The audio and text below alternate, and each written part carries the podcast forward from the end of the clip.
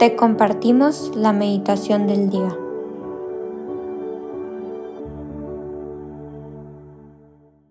En el nombre del Padre, del Hijo y del Espíritu Santo. Amén. Ven Espíritu Santo, hazte luz para quienes todo lo ven oscuro, amor para quienes se creen o están solos, fuerza para quienes perciben la debilidad física y también en su espíritu. Tú eres el mejor abogado Defiéndenos de nosotros mismos, de nuestras melancolías y desesperanzas. Que seas tú quien siempre reina en nuestros corazones. Amén.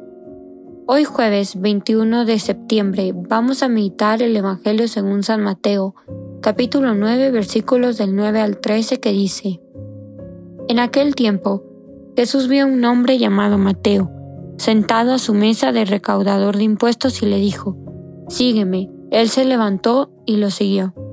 Después, cuando estaba la mesa en casa de Mateo, muchos publicanos y pecadores se sentaron también a comer con Jesús y sus discípulos.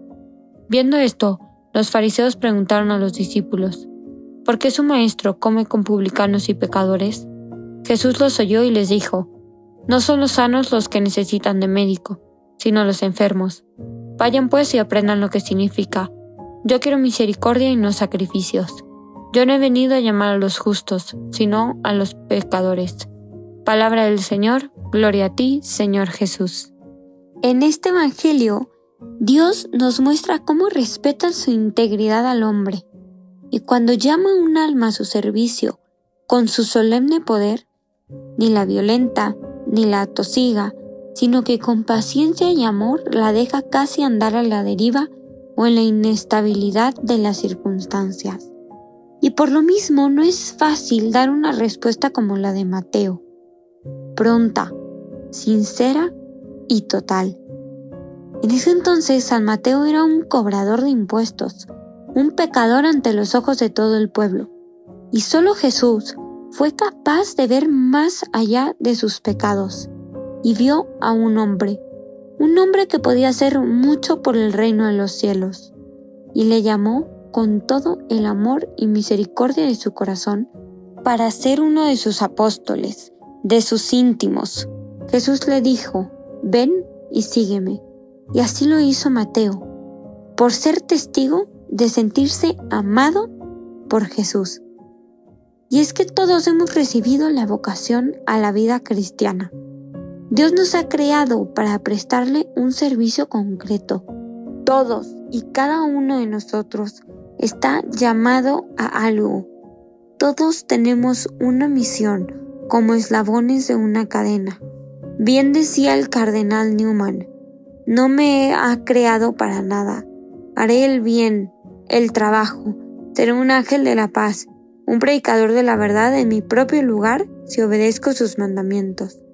Por tanto confiaré en él quien quiera que yo sea, donde quiera que esté nunca me pueden desechar. Si estoy enfermo, mi enfermedad puede servirle.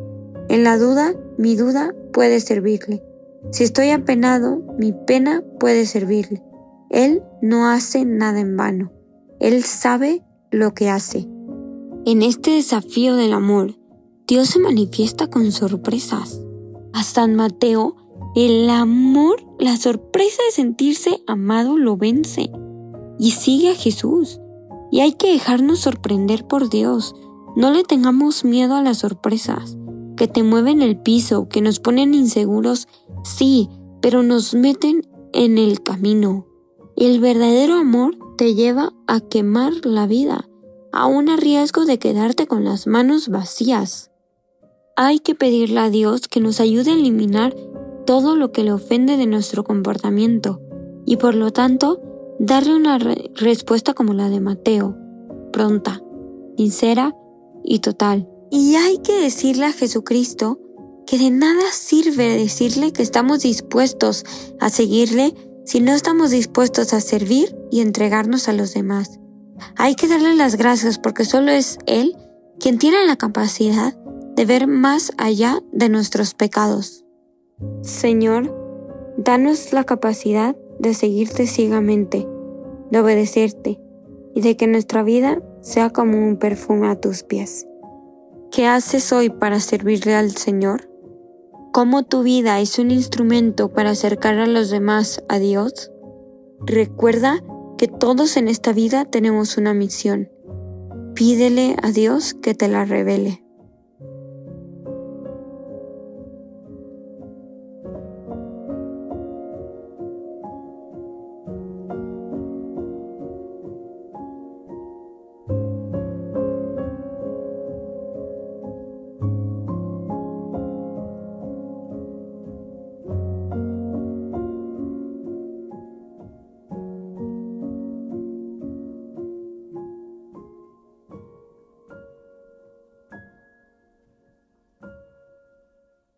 Te damos gracias, Señor, por todos los beneficios recibidos. A ti, que vives y reinas por los siglos de los siglos. Amén. Cristo Rey nuestro, venga tu reino. María, Reina de los Apóstoles, enséñanos a orar.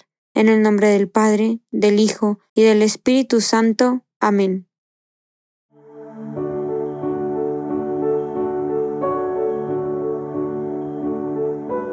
Señor, que seas tú quien siempre reine en nuestros corazones los invitamos a que se queden en diálogo con Él. Nos escuchamos mañana.